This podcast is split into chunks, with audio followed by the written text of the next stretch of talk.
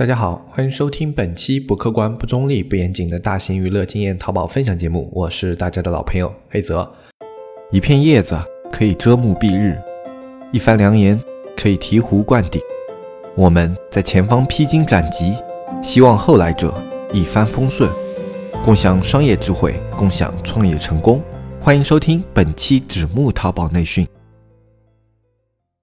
那么今天这一期节目呢，我们来跟大家聊我们这一周的主题的第二块。那就是补单作用于搜索的原理。上一期呢，我们跟大家聊了直通车和这个补单以及搜索之间它们的一个逻辑关系，以及很多人的直通车没有效果呢。那么原因其实是出在了一个量化的环节上啊。那么相信上一期节目呢，呃，如果你的直通车是有量化问题的话，你应该可以找到自己的问题所在啊，并且想办法去着手改良它。那么这一期呢，我们就是来聊补单啊，很多人他可能是在哪个环节出问题的。么补单的话，其实就是淘宝里面很常见的一个操作，也是大家经常说的刷单这个东西。那么这个东西的话，可能给人一种就是不太好的主观印象。啊，特别是那些本身啊不去补单或者不去刷单的那些商家来说，哎，他可能感觉这个东西它就是一个啊违规行为，或者说是一个非法行为啊。但实际上啊，补单它在淘宝里面呢是一个常见行为，而且是特别特别常见的行为。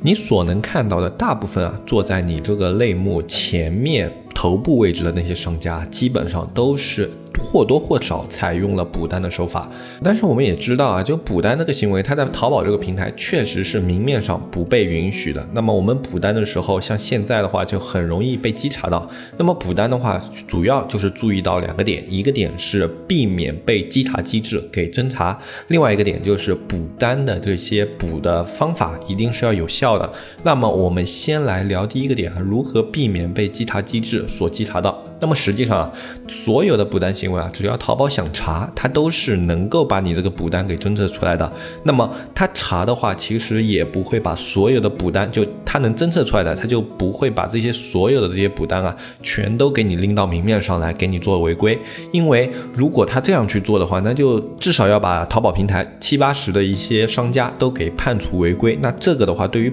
淘宝它本身啊，都是有损的一个行为啊，就他自己啊。去稽查这个刷单行为，稽查的太彻底的话，那么他把这个淘宝平台的根基啊也会受到影响。那么他需要把握一个度，那把握到什么样的一个度呢？就是把特别严重的、特别典型的那些商家，我还是要给你拎出来的。或者说这个刷手，哎，他刷的特别过分，那这个刷手的单子我还是要给他侦测出来的。那么这里的话，我们商家要注意的就是在挑选刷手的这个环节上，一定是要比较注意的。那么像很多的补单平台的话，它对于刷手啊。还是有比较高的一个要求的，他们会有一个呃刷手这个质量的一个侦测啊，比如说你这个刷手月补了多少单啊，用的是什么样的 IP 呀啊，然后你这个 IP 这个月已经到了怎么样的一个量啊，它都会有一个行业内的一个要求啊，去规范这些刷手的行为。所以大部分啊偏正规的一些补单平台呢，他们这里面的刷手出问题的概率是比较少的，大概可能一百单里面会有个一两单吧，有可能会被侦测到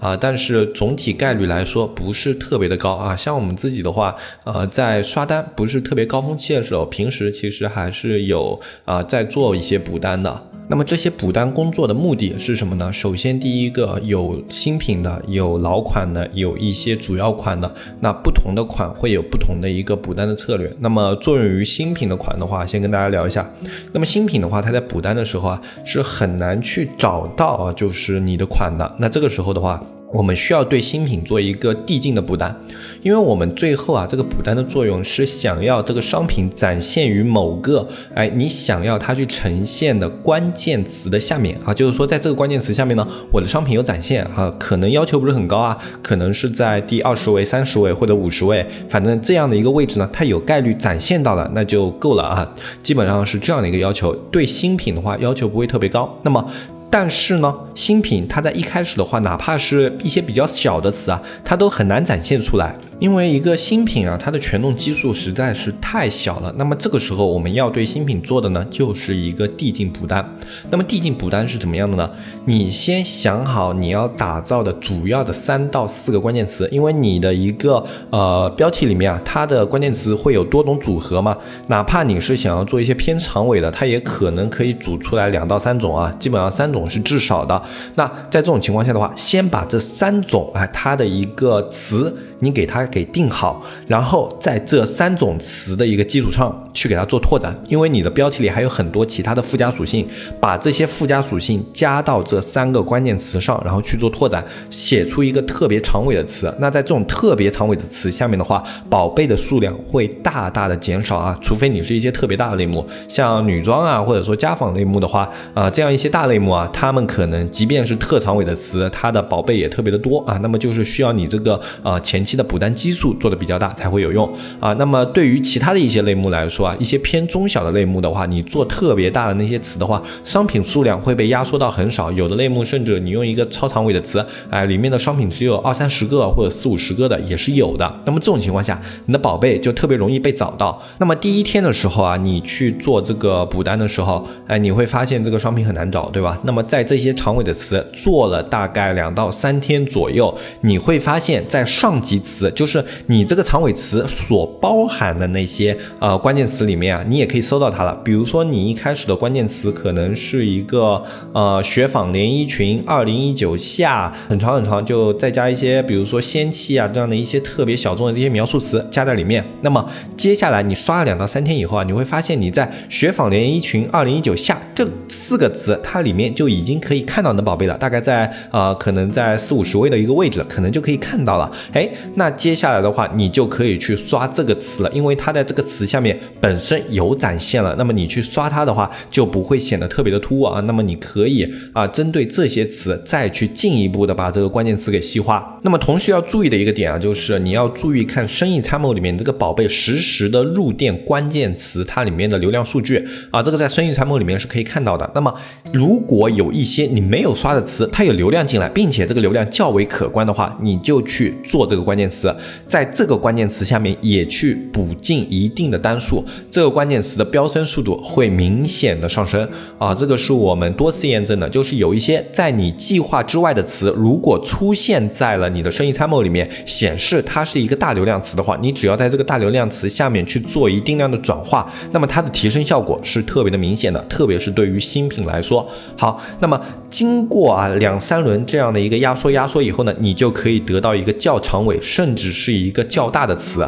比如说最后像二零一九雪纺连衣裙这样比较大的词下面，也可以看到你的商品。哎，这种情况下的话，你的新品就算是能够开始获取到流量了。那么你这个新品想要把它打造成一个能获取流量的这样的一个目的就达到了。接下来的话就看你对这个新品未来是怎么样去制定的。那么接下来的话还有一种啊是常见于那种店铺里的那种呃爆款的，就小爆款吧，也不能说爆款，毕竟一个店铺出。爆款并不是那么容易，更多的是小爆款。那这样的一些小爆款呢，在你的店铺里面负担着主要的流量作用和转化作用。那对于这样的款的话，我们需要做的是让它的一个转化率啊。保持在行业均值左右啊，不能低太多，至少要保持跟行业均值持平。那，就啊，你同层级嘛，你在生意参谋里面是可以看到它的一个行业均值转化的。那么你至少要保持跟这个数据持平，这种情况的话，你的这个商品才有可能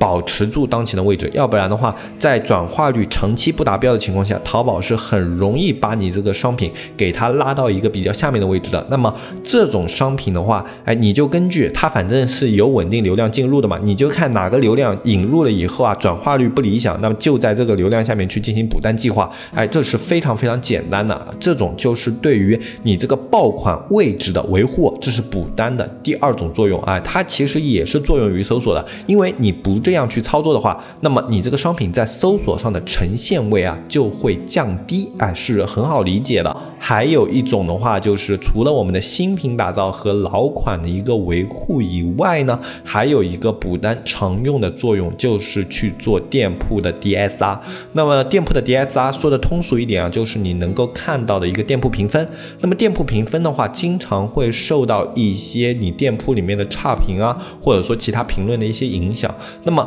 当你店铺里面出现这种比较低的评分，影响到你整体 DSR 的时候，哎，如果你的这个店店铺流量啊本身不是特别大的话，你是可以利用补单把这个 DSR 评分花一定的时间给它做回来的。呃，如果是特别大的店铺的话，就不需要去浪费这个力气了，因为你的基数太大了。当你的 DSR 下滑的时候呢，那么你需要回补的单量也特别特别的大。那这种情况下的话，其实就没有特别大的必要啊，去说把这个 DSR 靠补单硬补回来。如果要这样去操作的话，反而会负担一定的风险啊！这样的一个情况的话，是我们不乐意去看到的。好，那么在这样的三种思路之下呢，其实补单它的一个大致的逻辑就形成了。一种呢，就是我用补单去规范我这个商品它所处的关键词的环境，因为我们都知道啊，现在很多的一些类目呢，它的大词竞争特别的激烈，所以你想要在一个中小店铺里面